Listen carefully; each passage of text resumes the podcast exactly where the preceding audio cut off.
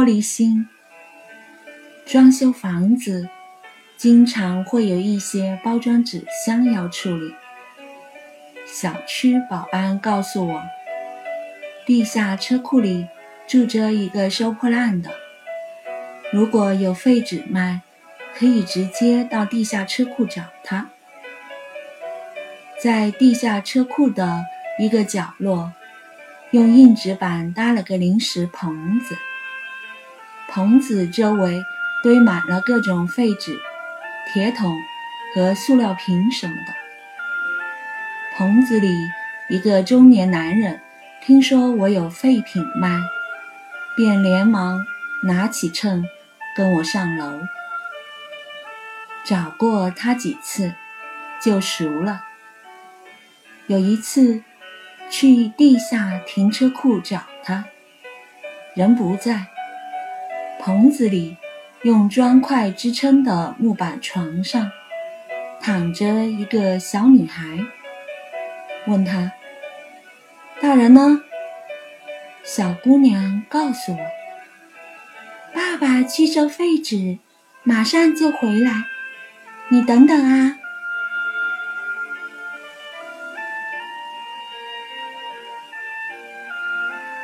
反正也没事，那就等等吧。我问他：“怎么不出去玩啊？好像从来没见过你。”爸爸不让我出去玩，而且前几天我又摔了一跤，腿跌坏了，不能走路。我这才发现，小姑娘的一条腿上打着厚厚的石膏。这时候，中年男人回来了。肩上扛着一大捆纸箱，放下纸箱，他拿起秤，跟我上楼。新买了几件家电，所以有很多包装纸箱。我一边帮他折叠纸箱，一边聊了起来，话题不知不觉转到了孩子身上。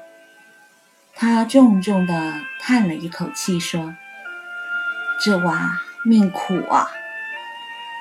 他告诉我，孩子不是他的亲生女儿，是一次收废品时在路上捡的。开始也没看出孩子有什么毛病。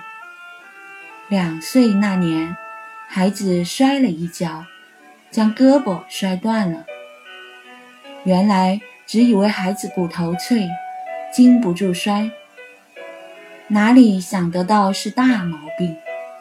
医生说是一个叫什么玻璃的毛病，骨头很脆，一不留神就会骨折。最让人担心的是，他常常会摔跤，一个趔趄就可能折断哪根骨头。从小就不敢让他跑。更不敢让他像别的娃一样玩耍嬉闹。尽管小心翼翼，可是每年他都会骨折一两次。这不，前几天一不小心又摔了一跤，腿又断了。娃还不到十岁啊，他这辈子可怎么活呢？中年男人的眼里。透出忧郁和悲伤。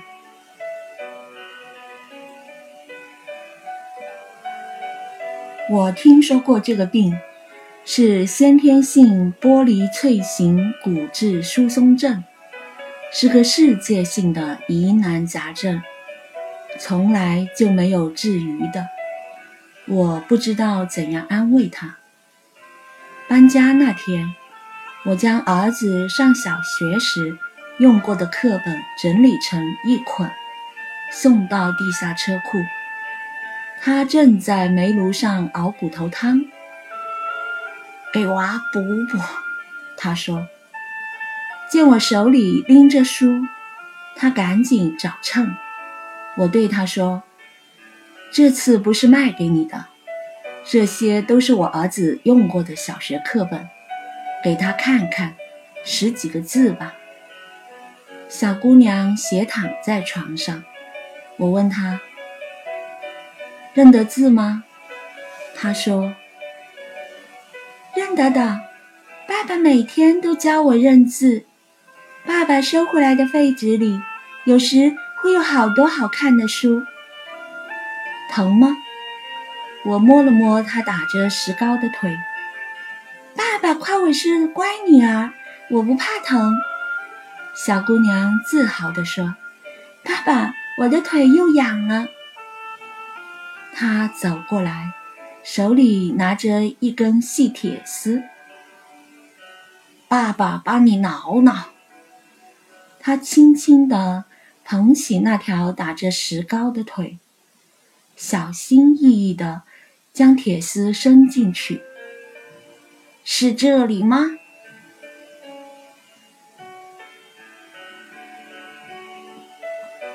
我仔细一看，诧异地张大了嘴巴。石膏上竟然有几个窟窿眼。他说：“孩子的骨头正在愈合，伤疤很痒。这几个窟窿眼是我挖的，太痒了就帮他挠挠。”小姑娘痴痴地笑着，好舒服啊，爸爸。小姑娘的眼里笑出了泪花，我的眼睛也湿润了。从那以后，每隔一段时间，我就将一些积传的书报送到地下车库。每天晚上，小区都会有很多居民散步。我希望他们的脚步轻些，再轻些，不要惊扰了地下车库里的小姑娘和她的爸爸。有好多次，当我路过地下车库的出口时，能听到从里面飘出小姑娘若隐若现的歌声。她的声音像玻璃一样清脆，也像玻璃一样透着亮啊。